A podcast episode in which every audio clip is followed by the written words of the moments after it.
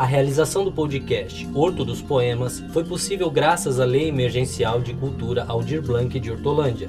Com agradecimento à Prefeitura de Hortolândia, à Secretaria de Cultura de Hortolândia, à Secretaria Especial de Cultura, ao Ministério do Turismo e ao Governo Federal.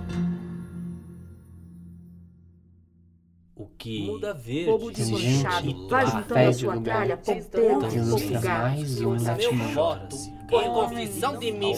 Poema é poema. Olha, O meu papel aqui já Minha liberdade ninguém tira. Horto dos Poemas. Viu, Morte? Espera mais um pouquinho. Ainda não terminei o meu vocal. Espera que aquele vizinho que estendeu a bandeira imperial, ele logo, logo ouvirá o meu retorno. E com isso, o meu peito dá-me um certo suborno pelo tempo que o respeito superou a indignação ignorante. Mais um pouquinho, Dona Morte. A arte em espírito berrante segura bem a má sorte. Meio que sempre foi assim. Artista se contém, se segura até que solta a pressão enfim. Aí, morte, a sociedade é quem atura. Segura, segura que já já acaba. Estou vendo e chorando a desgraça. Choro pela cidade, choro pela taba, choro pela boiada, choro pela massa.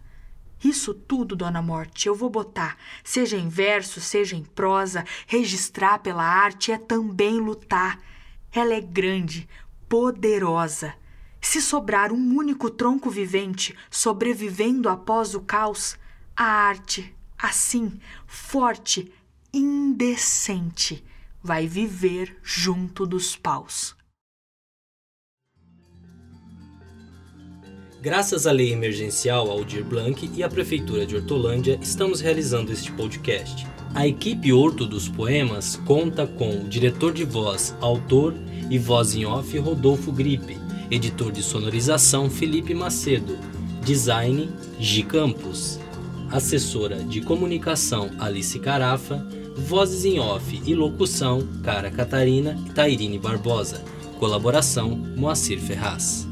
E segue a gente lá no Instagram e no Facebook, arroba Horto dos Poemas.